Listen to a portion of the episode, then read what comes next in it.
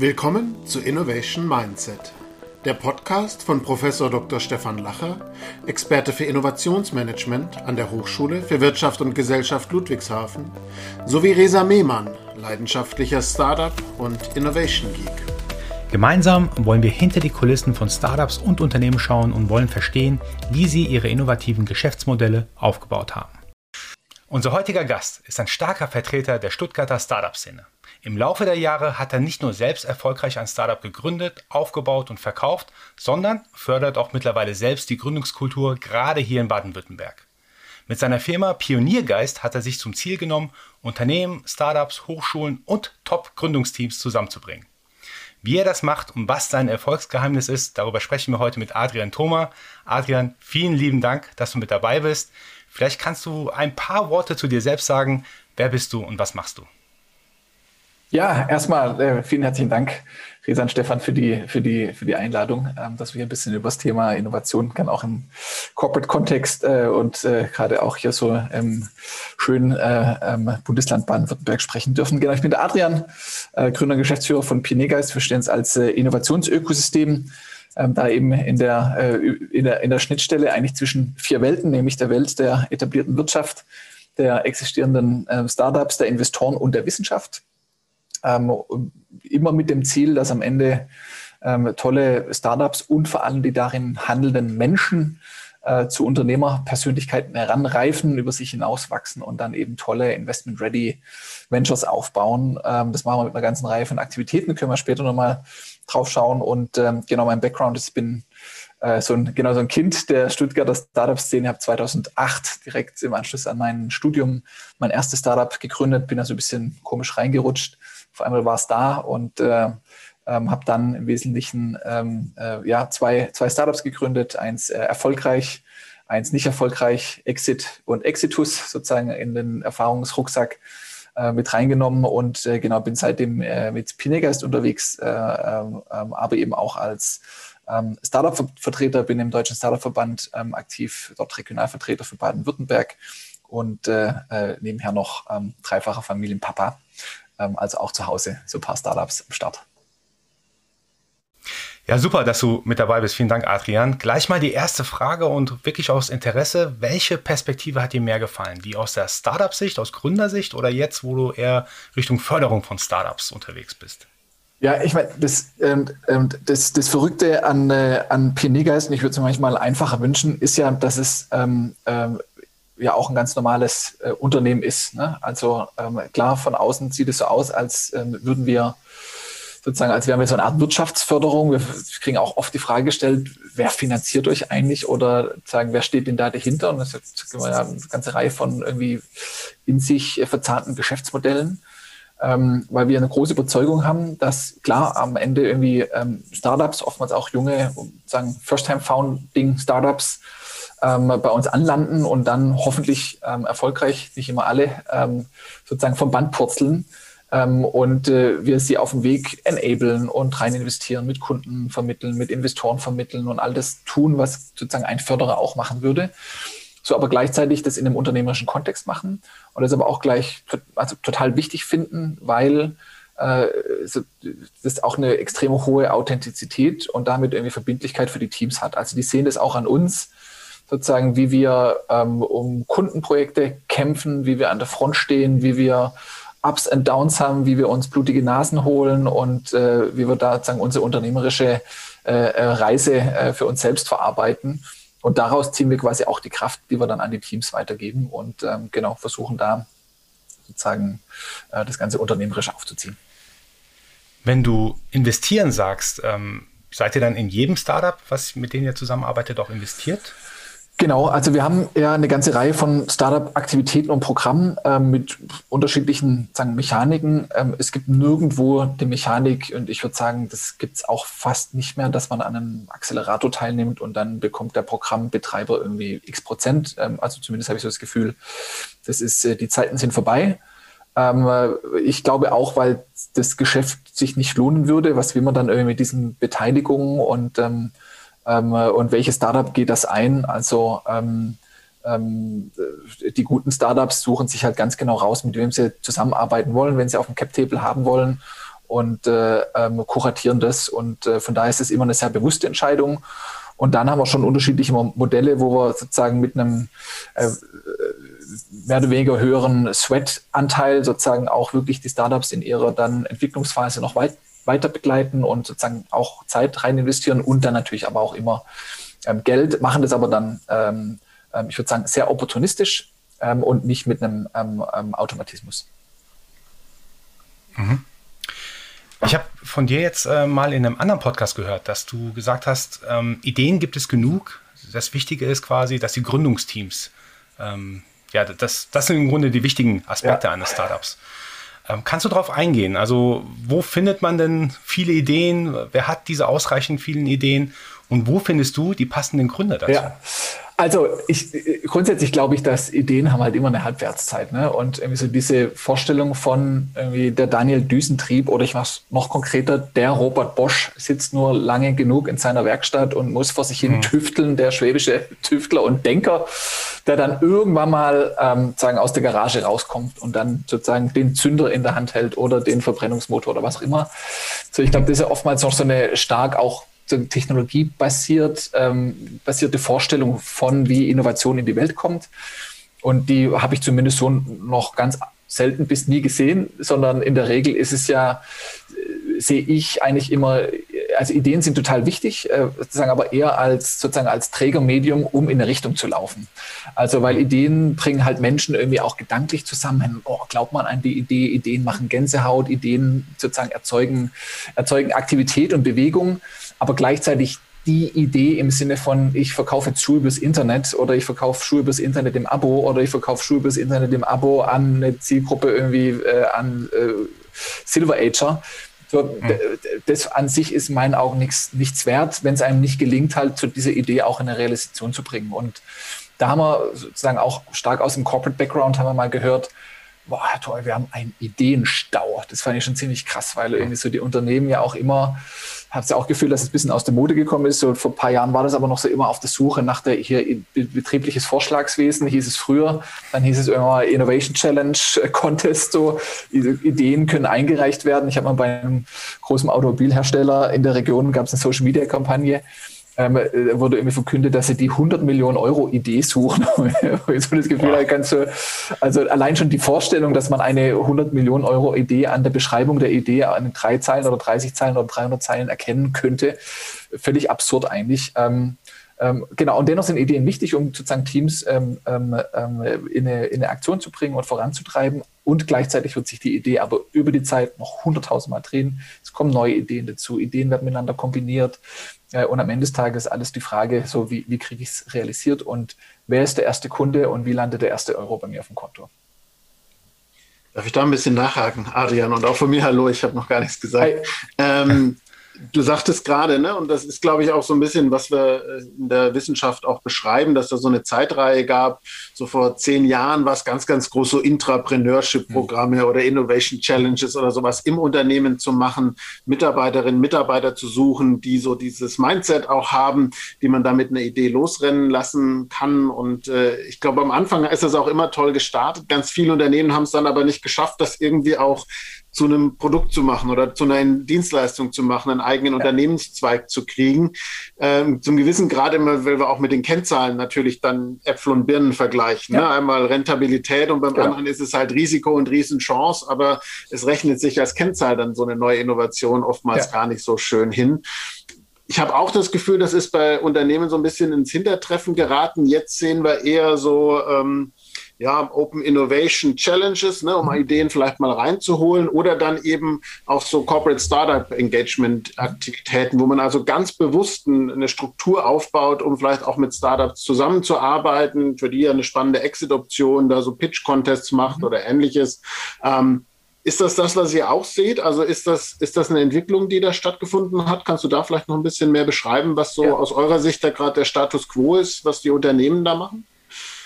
Ja, ich, ich finde, du hast es ganz, ganz, ganz toll besch beschrieben. Ähm, ich ich glaube, die Schwierigkeit daran ist, dass es halt die Unternehmen nicht gibt, sondern ich habe das Gefühl, da gibt es auch eine starke, ein, nicht Gefälle, aber sozusagen eine unterschiedliche Entwicklung. Und ich, ich, ich fange an, den Frieden mit mir zu machen, dass ich so das Gefühl habe, so wahrscheinlich muss jedes Unternehmen auch mal durch eine gewisses, sozusagen ein paar Dinge, von denen du die du gerade genannt hast, irgendwie selbst durchlaufen, um dann für sich den richtigen Weg zu finden. Auch zu glauben.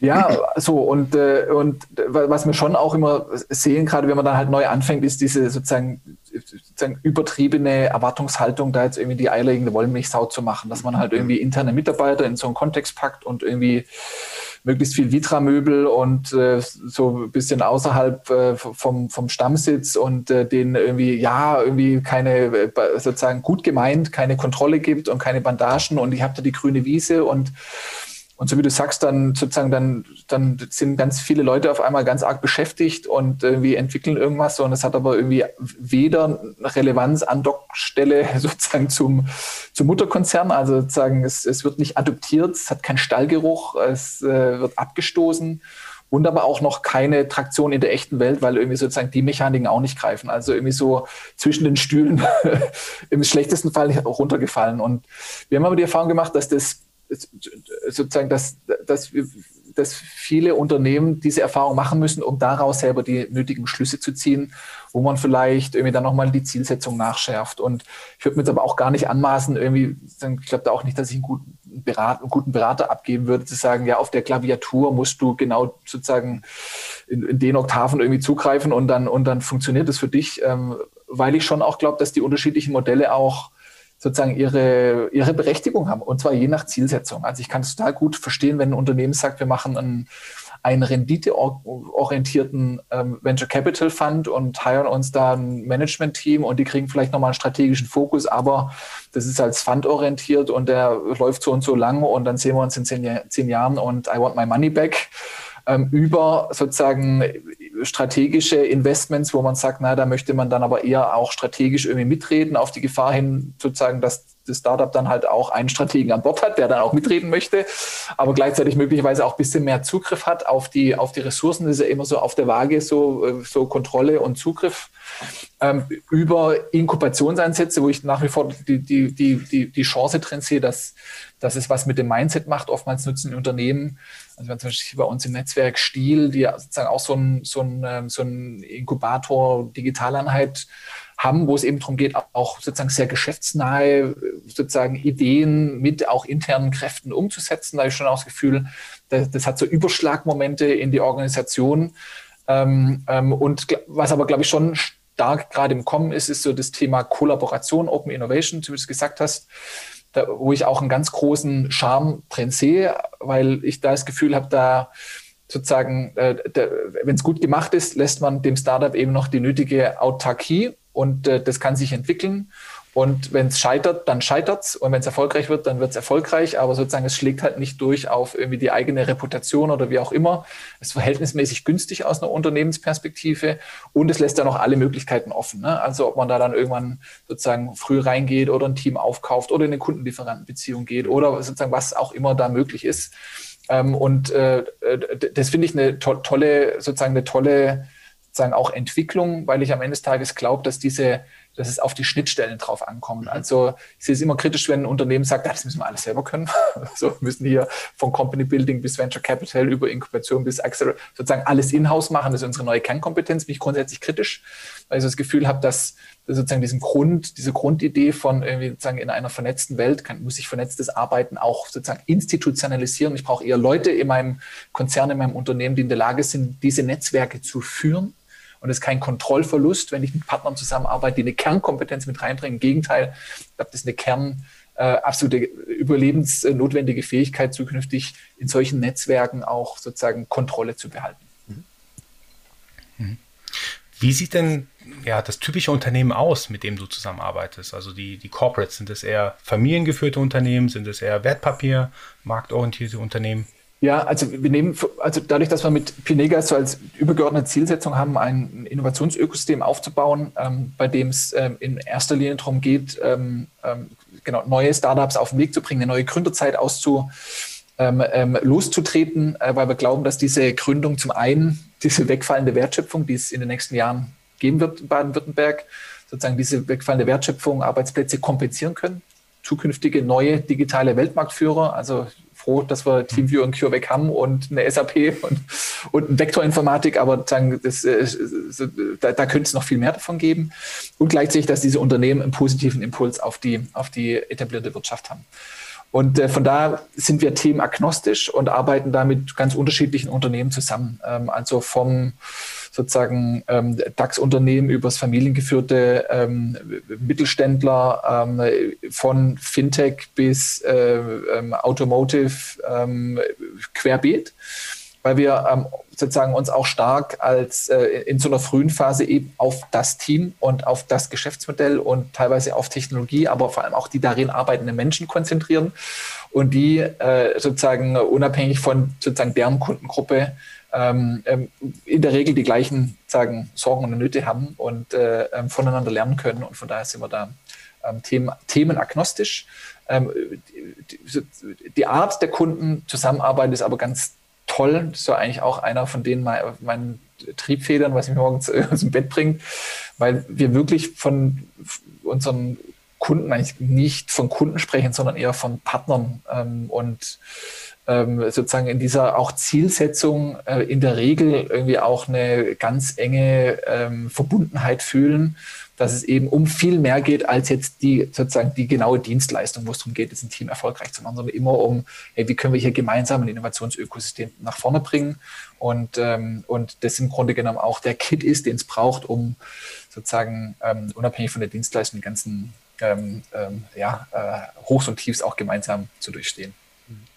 Ja, vielleicht mal kurz nachgehakt, du hast gerade schon so ein paar Unternehmensnamen äh, fallen ja. lassen ist ja schon spannend, ne? Die letzten zwölf Monate, wenn wir zurückschauen. Einerseits irgendwie Deutschland hat es geschafft, da eine ganz zentrale Rolle oder deutsche Unternehmen in Deutschland beheimatete Unternehmen äh, eine zentrale Rolle zu spielen bei neuen Impfstoffen und und im, im medizinisch-technischen Bereich. Ähm, und andererseits konnten kaum deutsche Unternehmen von diesem Digitalisierungsschub, den wir gleichzeitig gesehen haben, profitieren. Ja. Ähm, siehst du denn, ihr sagt, ihr seid themenagnostisch, aber siehst du trotzdem Schwerpunkte, wo richtig was geht, zumindest bei euch in der, in der Stuttgarter Region? Ja. Also ich, was natürlich klassischerweise bei uns landet, hat halt schon sozusagen irgendwas in, mit einem B2B-Tech-Kontext zu tun. Also wir mhm. haben ähm, nahezu alle Modelle richten sich an Unternehmenskunden, haben oftmals auch komplexe Geschäftsmodelle, wo man jetzt nicht sagen ein Produkt verkauft oder eine Lizenz, sondern eben sozusagen auch im Sales, würde ich sagen, oder ein bisschen früher im Customer Development. Es einfach ein bisschen schwieriger ist, sozusagen die, ähm, sozusagen den Wert der Dienstleistung oder des Produkts sozusagen zu definieren, zu erfassen, aufzubauen. Ähm, ähm, und klar, irgendwie viel, viele Modelle, die wir jetzt auch im Gründermotor, in unserer Gründermotor-Initiative, wo wir auch sagen, auch ganz aus ganz Bavü irgendwie Teams zusammenziehen aus den Unis und Hochschulen, hat schon einen ganz großen Schwerpunkt auf so mal, industrienahe Servitization im Handwerk, also überall da, wo irgendwie Wertschöpfung sozusagen digitalisiert in Anführungsstrichen wird, ähm, hätte ich schon das Gefühl, im Bereich Energie, Mobilität auch großer Schwerpunkt. Ähm, also das sind schon die, schon die Themen, mit denen wir uns, ähm, äh, die immer wieder an uns herangetragen werden. So. Hat natürlich auch immer was zu tun mit den Partnern, mit denen wir zusammenarbeiten. Ne? So, so, an denen richten sich in der Regel auch die, äh, die Themen aus. Ja, also irgendwie, wenn wir mit einem Festo zusammenarbeiten und irgendwie schauen, was hat es da für spannende Teams an den Unis und Hochschulen, dann hat das natürlich was mit Automatisierung ähm, etc. zu tun und weniger mit E-Commerce. Mhm. Jetzt äh, Interesse halber, weil du so viel Kontakt schon mit verschiedenen Startups hast und bestimmt auch viele Geschäftsmodelle, die du angeschaut hast. Inwieweit ist das Thema Innovation für dich relevant, ähm, wo du sagst, nee, mir ist es wichtig, dass da ja eine innovative Grundidee dahinter ist? Oder sagst du, ja, bestehende Geschäftsmodelle, die an anderen Stellen funktioniert haben, da würdest du dich genauso engagieren? Ähm, wie gehst du da voran? Thema Innovation und Geschäftsmodell. Ja, also beim Thema Innovation, da sagst du eine innovative Idee, da würde ich die gleiche sozusagen kritische Grundhaltung annehmen, äh, wie bei der Bewertung von Ideen. Das Problem ist, in so einer frühen Phase ist halt eine, verzeih mir den Ausdruck, eine Scheißidee von einer Top-Idee oftmals nicht zu unterscheiden. Ne? Also die, die kommen irgendwie gleich daher und äh, sozusagen welche Richtung sie abbiegen, zeigt sich eigentlich eher über sozusagen über, in, über, der, über der Zeit, indem man eben äh, entweder erfolgreich Traktionen generiert oder halt eben auch nicht. So ganz also dann manchmal noch Kleinigkeiten oder Zufälle, die da auch mit reinspielen. Ja, absolut, absolut. Und wir haben zum Beispiel jetzt bei uns irgendwie ein Unternehmen, mit dem wir ähm, zusammenarbeiten, Roadchat, die machen, äh, die wollen zum führenden Premium-Fernbusreisenanbieter werden. Können wir sagen, total uninnovativ, sind halt Busse, die fahren auf Straßen, da kommen Menschen rein, okay, die haben ein bisschen bequemere Sitze. Ist aber gleichzeitig vom Geschäftsmodell und äh, ist halt schon irgendwie auch eine Nische, die sich irgendwo so zwischen einem Flixbus und einer ersten Klasse Deutsche Bahn Angebot, das es heute irgendwie noch nicht gibt. Also sozusagen schon eine Marktlücke. Ob sie die treffen, werden wir jetzt sehen. Spricht viel dafür, gibt aber auch Dinge, die sprechen dagegen. Also von daher würde ich sagen, so äh, ist der Innovationsgrad immer mit, ähm, würde ich, würde ich immer ein bisschen mit, mit, mit Vorsicht genießen. Was für mich immer zählt, wenn wir uns, oder was für uns immer zählt, wenn wir uns ein Team anschauen oder ein Startup anschauen, ist äh, Team und Traktion. Die beiden Ts, das, die, die schlagen alles. also hast du irgendwie, genau, und das, sagen, es muss auch nicht immer so das, super erfahrene Gründer, Gründerinnen-Teams sein, die schon irgendwie so die, die zweifachen Exits hinter sich haben. Sozusagen da ist es ja auch einfach. Deshalb kriegen die ja auch nur mit einem, mit einem PowerPoint 10 Millionen Euro Seed-Finanzierung und alle anderen nicht. Hoho, äh, weil sie halt schon mal bewiesen haben, dass sie irgendwie mit dem Geld gut umgehen können. Und für alle anderen gilt halt irgendwie so, wie passen die als Team zusammen? Haben die schon mal irgendwie so, wie, wie viel, wie, wie lange ist ihre Historie sozusagen auch in ihrer Beziehung? Wie gehen die mit Konflikten um? Also irgendwie so eher auch diese, zwischenmenschlichen Themen, die oftmals hinten runterfallen. So, wenn man halt, äh, ich komme jetzt mal auf diese Wissenschaftswelt, wenn man halt Startup dem Technologietransfer gleichsetzt, vergisst man halt immer den Faktor Mensch und die äh, in dem Startup handelnden Personen. Und die gucken wir uns einfach stark an, teilweise mit, mit Tools. Also zum Beispiel jetzt bei unserer Meisterklasse nutzen wir ähm, irgendwie auch so Profile Dynamics, die sie für die Selbstanalyse nehmen, wo sie mal gucken, so wie ist, wie ist eigentlich meine, meine Kompetenz, äh, äh, wie, ist mein, wie ist mein Profil aufgebaut, wie matcht es mit meinem, meinen Co-Foundern, äh, wie, wie gehen wir da damit um. Und das zweite, Traktion, das ist das Schöne, nämlich die lügt nicht. so haben die Teams das schon mal im Kleinen bewiesen dass sie ähm, irgendwie Dinge auf die Straße kriegen, ganz allgemein gesprochen. So und ich bin immer skeptisch, wenn jemand kommt und sagt, ja, ich habe eine super Idee und ausgearbeitet, ne? Und wenn ich das Geld hätte, dann könnte man ja. Und gute Teams drehen das rum. Die können nämlich auch ohne Geld. So und wie kannst du halt ohne ohne die Million, ohne die Organisation, ohne das Know-how trotzdem schon anfangen, idealerweise zu verkaufen, irgendwie so, aber halt irgendwie was auf die Straße bringen. Und wenn die beiden Dinge irgendwie grundsätzlich stimmen, dann äh, äh, kann sich das Thema Idee und Zeitfenster und Marktpotenzial im Zweifel ja alles nochmal ähm, ändern. Mhm. Mhm. Sehr cool. Ja, vielleicht eine Frage aus Sicht der Hochschulen, auch in Rheinland-Pfalz. Ne? Notfalls, wir geben auch jemanden nach Baden-Württemberg ab, beziehungsweise wir sind ja Rhein-Neckar-Region, länderübergreifend ja. unterwegs. Aber vielleicht mal die Frage, also du sagst schon, es geht um die, die Leute, um die Teams. Ähm, ist da aus deiner Sicht irgendwas, äh, was die Hochschulenbildung anders machen müsste, was irgendwie in allen Studiengängen eigentlich mitgeliefert werden müsste, um Leute besser auf Gründen vorzubereiten? Ja, auch da äh, weiß ich mir nicht an, irgendwie zu, sozusagen beraten zu können. Ich kann es ja nur von, von außen sagen, was ich sehe, wie die Teams rauskommen. Ich mache mal eben so ein Beispiel, wie es aus meiner Perspektive ungünstig ist. War vor kurzem auch mal bei so einer, bei so einem, ähm, bei so einem äh, ähm, äh, ähm, ja, Spin-off-Lab an einer, an, einer, an einer Uni und dann sind wir die Teams durchgegangen und sozusagen so, jedes Team bestand so gefühlt aus vier promovierten Ingenieuren, alle so im gleichen Fach, ähm, technologisch irgendwie über alle Zweifel erhaben. Ähm, aber sozusagen, da gab es immer auch so ein, so ein, so ein, so ein äh, ähm, äh, so, so, ein kleines äh, äh SWOT-Profil und unter irgendwie ähm, Risk war irgendwie so wir brauchen halt irgendwie auch keine Vertriebskompetenz und irgendwie und brauchen halt noch den BWLer, der dann sozusagen das Ganze vertickt. Und da habe ich das Gefühl, das ist ein bisschen zu kurz gedacht, ne? wenn man sozusagen mit der Vorstellung rausgeht, ja, wir sind jetzt Top-Technologen ausbilden und, äh, und den BWLer, dann holen wir uns dann irgendwann mal dazu, wenn wir irgendwie äh, das Gefühl haben, jetzt brauchen wir Kunden.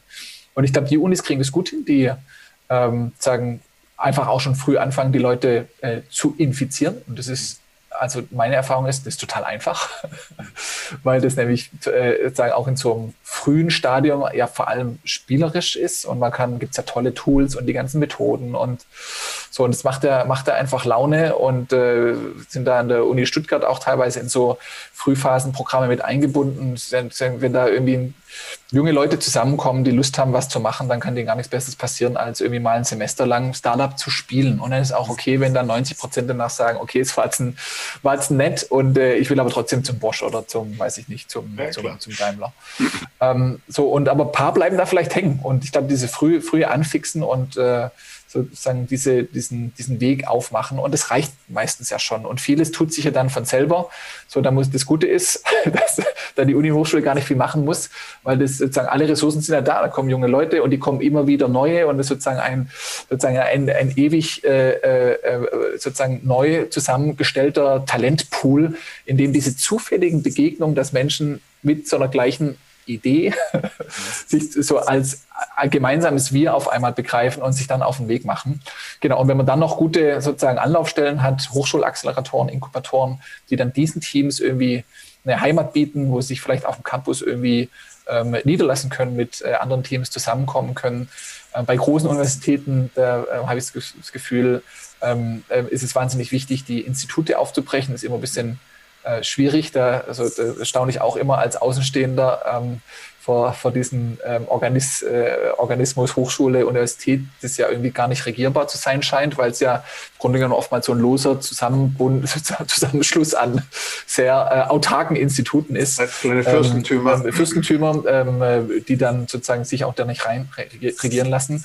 So, ich glaube, wenn das gelingt, dass man sozusagen die die unterschiedlichen Fakultäten da auch nochmal stärker zusammenbringt. Und es ist leichter gesagt als getan, glaube ich. Deshalb maße ich mir auch nicht an, da irgendwie einen, einen, einen äh, Tipp zu haben, wie es geht. Aber wenn das gelingt, diese Fakultäten zusammenzubringen, früh, frühzeitig die Leute anzufixen, spielerisch, und dann für diejenigen, die es dann wissen wollen, irgendwie einen Hafen anzubieten, wo sie auf Gleichgesinnte treffen, dann ist, glaube ich, schon mal äh, viel, viel, viel bereitet. Ich glaube, da ist in den letzten Jahren auch viel passiert. Ne? Ja, also ich glaube, so diese ganze, diese Wahrnehmung und dass das überhaupt eine sinnvolle Karriereoption sein kann, noch vielleicht unterstützt durch Höhle der Löwen und da gucken das alle und sehen, das ist ja ganz spannend oder so. Ne? Also einfach diese Aufmerksamkeit auch auf diesen Komplex ja. zu lenken ähm, und dann vielleicht zu infizieren, wie du sagst. Ne? Dann ist es zumindest mal eine Option, anstatt gar nicht drüber nachzudenken und gleich im Großkonzern zu landen. Ja, also äh, kann ich 100% bestätigen und würde sagen, da bin ich auch total euphorisch fast schon weil ich echt das Gefühl habe, dass ähm, so jetzt gerade so eine Welle losgetreten wird,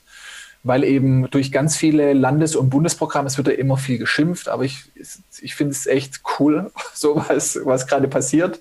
Und hier Bundesmittel, Exist 5 und Landesmittel und äh, EU-Mittel und irgendwie so das, der, der Schuss wurde, glaube ich, gehört und äh, ähm, jetzt laufen die Programme an. Ich glaube, wenn wir das gut anstellen, dann stehen wir echt vor einer neuen vor echt einer neuen Gründerzeit, äh, und zwar in ganz Europa. Ähm, und es zeigen die Zahlen ja auch schon so ein bisschen. So das Jahr 2020 war ähm, äh, trotz der Pandemie erschreckend gut, was das Thema Wagniskapital angeht. Äh, ich glaube nahezu wie das Jahr davor. Äh, wenn man jetzt die Meldungen ähm, aus dem jetzt äh, ersten Quartal in Deutschland ansieht, sind irgendwie so viele äh, Unicorns äh, unterwegs, wie man sich nicht hätte träumen lassen können. Also ich glaube, da, da, da, ist gerade wirklich eine richtige Welle am Laufen und die beste Zeit zum Gründen ist jetzt, weil sich sozusagen jetzt auch immer mehr Infrastruktur und, mhm. äh, und Anlaufstellen auftun. Ja. Mhm. mhm. Du sagst gerade, die beste Zeit zu gründen ist jetzt. Ähm, kann ich auf jeden Fall unterschreiben. Ich hatte aber eine Frage bezüglich dem, dem Ort der Gründung. Also vielleicht ein bisschen Hintergrund zu geben. Ich durfte dich mal besuchen bei dir in Stuttgart. Es war mega toll, die Atmosphäre dort. Man kann ja von einem Startup Hub sprechen. Ja. Und ähm, ich glaube, Steak. Steig, ähm, genau. Hat mich, Steig, Entschuldigung, ja, genau. Hat mich, gewählt, äh, irgendwie, wenn die Aussprache ist äh, immer unterschiedlich. Aber mega, mega cooler Ort, hat richtig Spaß gemacht. Ich hatte auch das Gefühl, ja, die Atmosphäre hat einfach dazu beigetragen, dass man ähm, neue Sachen einfach ausprobiert. Ähm, von daher richtig cool. Aber was würdest du denn einem Gründer sagen, warum sollte er nicht äh, nach Berlin gehen, sondern hier bei uns in Baden-Württemberg bleiben? Was würdest du ihm sagen? Berlin ist schon auch okay.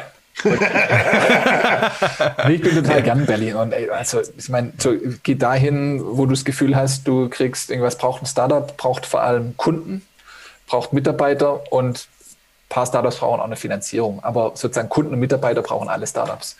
Geh dahin, wo du das am besten findest. Ähm, und äh, so, wenn ich jetzt irgendwie ein, weiß ich nicht, ein SaaS-Business äh, machen möchte, oder ein Marktplatzgeschäftsmodell oder E-Commerce oder was auch immer, wird ist, ist Berlin auf jeden Fall ähm, die beste Wahl, vor allem auch was Talent angeht, so schmerzhaft es ist. Wir haben auch immer wieder ein Aderlass zu verzeichnen an Teams, die sagen, pff, ey, geht nicht irgendwie, wir finden hier nicht die richtigen Investoren, irgendwie, das ist schon ein Thema so. Also, dass du halt in anderen etablierteren, funktionierenden Ökosystemen halt einfach auch viel schneller Investoren triffst, die diese Geschäftsmodelle verstehen und bewerten können und dann Entscheidungen treffen und nicht nochmal ja, nochmal ein, ein halbes Jahr Bedenkzeit äh, brauchen, bis das Gefühl schon irgendwie durch ist. Ähm, und vor allem auch das Thema Mitarbeiter, klar. Ähm, ähm, äh, und richtigen Mitarbeiter finden ist total kriegsentscheidend, äh, weil die darüber entscheiden, ähm, genau, äh, wie, wie, ja, wie sich das Unternehmen entwickelt. Und ähm, ähm, da würde ich sagen, spricht natürlich vor allem diesen B2B-Tech-Kontext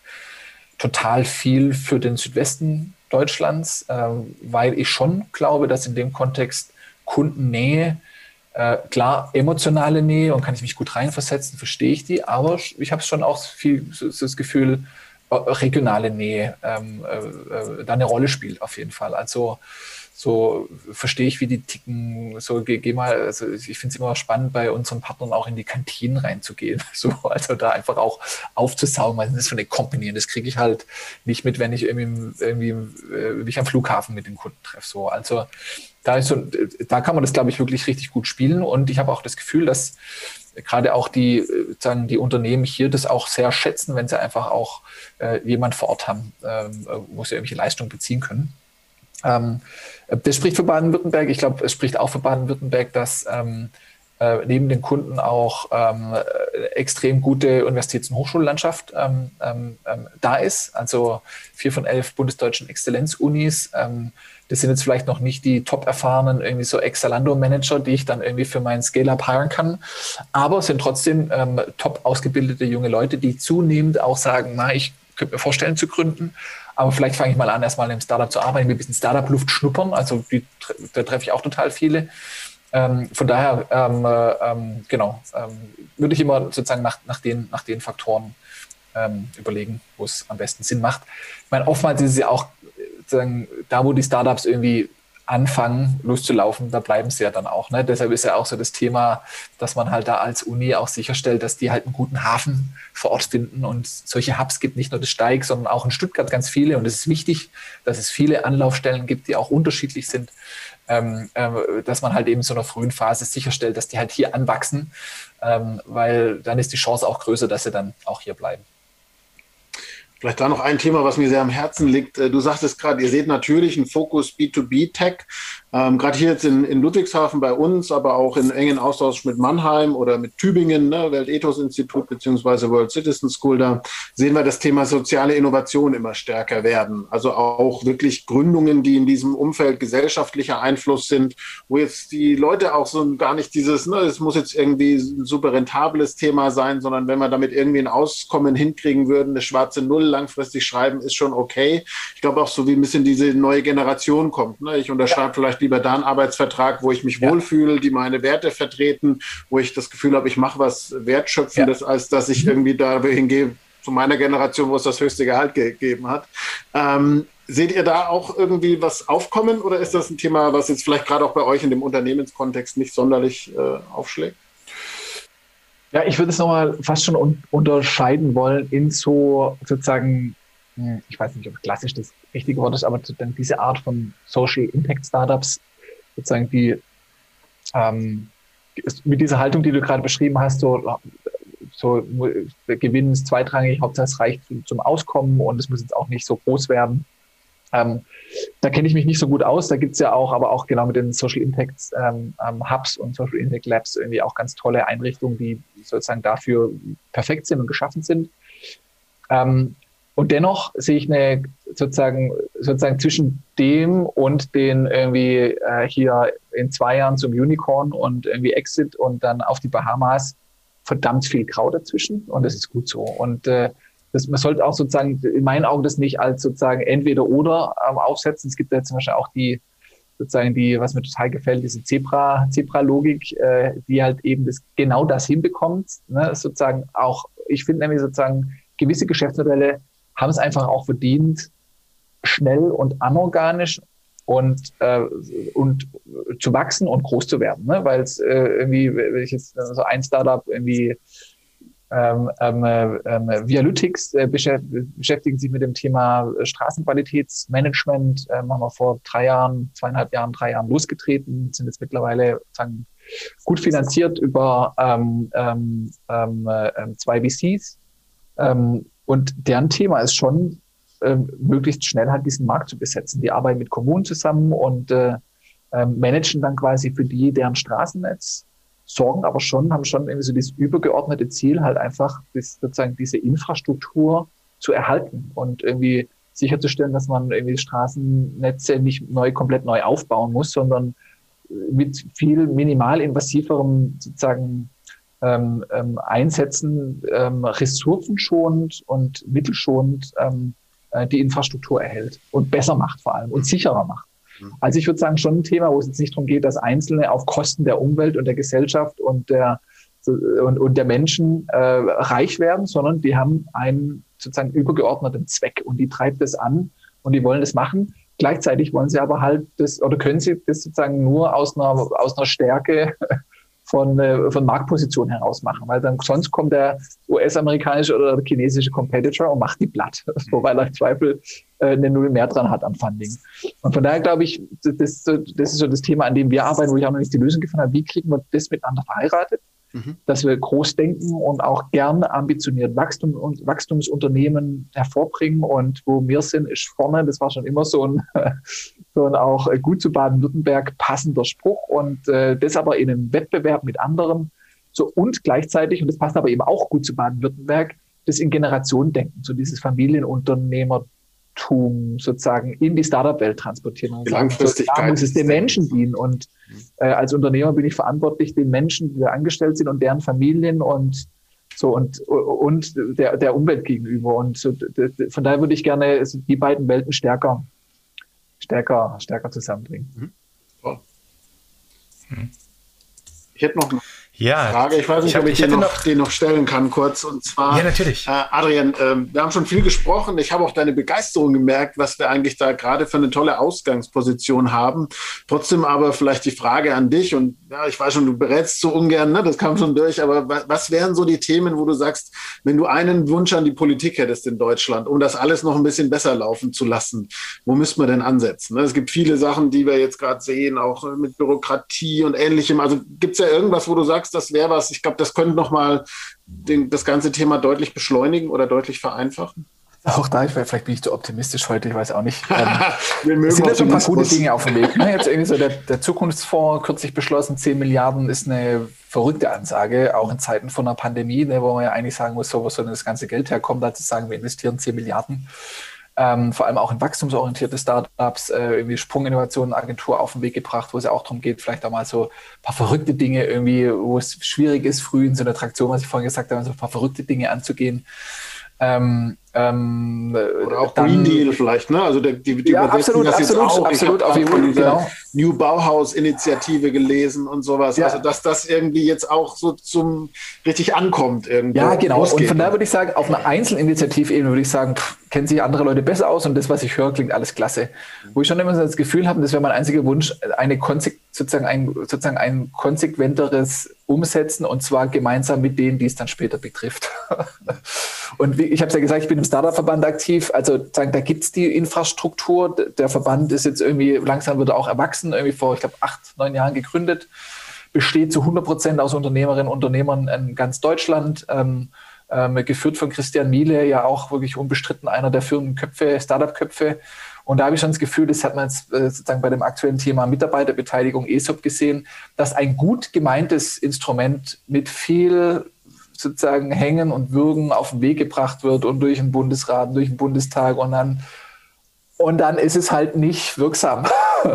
und es ist halt ärgerlich, ne? wenn man eigentlich das Richtige machen möchte. Und es ist ein Wahlprogramm und Mitarbeiterbeteiligung ist eins der zentralen Dinge in der BRD, die einfach noch sozusagen fehlen, äh, wo wir einen Standortnachteil haben. Ähm, und dass man, wenn man es gut macht, einfach so da super easy aufschließen kann und es kostet auch nicht so viel, sondern weil es ja eher dann auch eine Verschiebung in die Zukunft ist. Es wird mit Rendite zurückkommen aus, äh, aus Haushaltsperspektive und dann ist es aber halt so aufgesetzt, dass es irgendwie mit massiven Risiken noch, äh, sagen Steuerrisiken für die äh, beteiligten Mitarbeiter ähm, äh, versehen ist. Also einfach nicht durchdacht, nicht am Markt ausgerichtet. Und da würde ich mir wünschen, dass wenn die Dinge schon sozusagen entschieden werden, dass sie dann auch sozusagen in einem Startup-Pragmatismus ähm, umgesetzt werden. Danke, glaube ich, ein wertvoller Punkt äh, für alle Politikerinnen und Politiker, die zuhören. Absolut. Ich glaube, wir kommen ja auch so langsam zum Ende ähm, unseres Podcasts. Ähm, bevor wir ja unsere klassische Endgegnerfrage stellen, ähm, wollte ich dich ganz kurz vorher nochmal fragen. Du hast ganz am Anfang gesagt, dass du dir mal eine blutige Nase geholt hast beim Gründen. Ähm, und ich denke, für einen, ja, für ein Innovation Mindset ist es auch wichtig, mal die andere Seite zu sehen, dass etwas nicht funktioniert. Kannst du so ein bisschen darauf eingehen, was für, was für Learnings du hattest? Also warum ist die blutige Nase entstanden und äh, welche Learnings hast du da? mitgenommen? Ja, ich würde sagen, eine zweigeteilte Antwort, weil äh, ich hole mir ständig blutige Nasen. Ähm, ich verzeihe jeden Tag, wenn halt irgendwas nicht klappt oder irgendwie, genau, irgendwie ein ja, äh, ja, ich hole mir ständig blutige Nasen und es ist gut so ähm, und äh, da gewöhnt man sich dran ähm, und äh, gleichzeitig sollte man vermeiden, dass man sich die Nase bricht. das ist, glaube ich, echt ein Unterschied.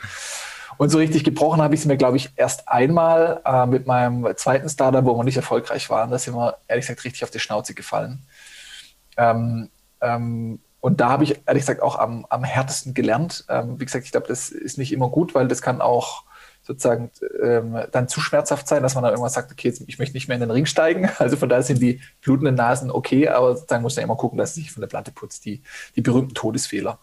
Und was ich da gelernt habe, wir, ähm, äh, genau, wir hatten irgendwie eine tolle Idee, auch wieder das, das Thema Idee, es war 2011, 2010 haben wir gegründet, damals kam irgendwie Social Media gerade so hart aus der Kurve und wir hatten so die Idee, lass uns doch Social Media und E-Commerce, Social Commerce war damals irgendwie so eins der, der Gartner Hype Cycle, da war das nämlich ganz links oben. Ne? So leider wussten es aber die Kunden nicht, was der Gartner Hype Cycle so vorhatte. Und es hat nicht getan. Und irgendwie ich immer, so gut ist bei einem Startup wenn es sind zwei Stati. Das eine ist irgendwie so, es klappt überhaupt nicht oder es klappt super, weil dann weißt du entweder auf dem Gas bleiben oder einstellen. Und bei uns hat es halt damals so ein bisschen funktioniert. Und, ähm, und, äh, so, und da hatte ich so das Gefühl, haben wir zu lang ähm, ähm, auf wir haben zu lange ein totes Pferd geritten, würde ich sagen. Also zu lange auch so diese Durchhalteton und hey, musst du dranbleiben und vielleicht auch zu noch zu stark geprägt von der Vorstellung, naja, wir waren jetzt ein Businessplan und irgendwie dann waren Investoren da und so im Nachhinein würde ich sagen, naja, hätte man halt viel früher mit denen halt sprechen müssen. So, aber das war irgendwie noch, ich glaube, ich war noch nicht reif genug. So, ich war noch so, so fast schon sozusagen planerfüllenden Haltung, dass ich jetzt als hier Gründer, Geschäftsführer von dem auch dafür sorgen muss, dass dieser verdammte Plan eingehalten wird. So und äh, da habe ich äh, ähm, äh, sehr dran gelitten, ähm, aber gleichzeitig glaube ich einen krassen Sprung meiner Entwicklung gemacht und eine extreme Portion Bodenhaftung dazu bekommen. Es war, war intensiv, ja. Und gibst du diese, diese Bodenhaftung an deine Gründerteams weiter? Und wie gibst du die weiter? Ja, weiß ich, weiß ich gar nicht. Also ich würde sagen, was, was man den Teams weitergeben, ist eher so auf einer, auf einer operativ-taktischen Ebene so, ne? Also irgendwie so das Thema, so alle sagen immer, du musst äh, iterativ und in Zyklen arbeiten, aber das, ich, ich sehe seh das viel zu oft einfach nicht, ja. Und viel zu viele Teams flappen dann in, wir arbeiten doch agil, wir haben doch hier einen Product Backlog und das arbeiten wir agil ab. Ich sagen naja, aber wer bestimmt denn, was da reinkommt? Also sozusagen, man kann auch agil am Kunden vor, vorbei arbeiten. Und mhm.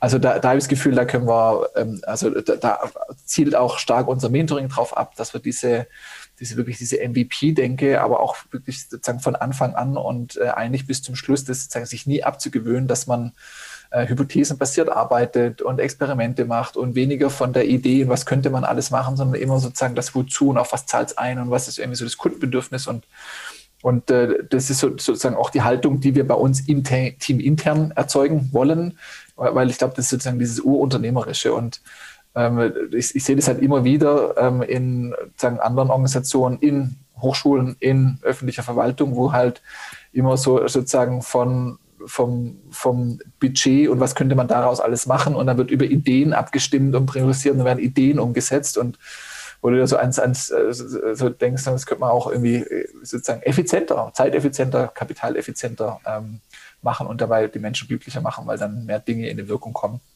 Und da, mhm. da schauen wir, dass wir unsere Teams drauf, drauf trimmen.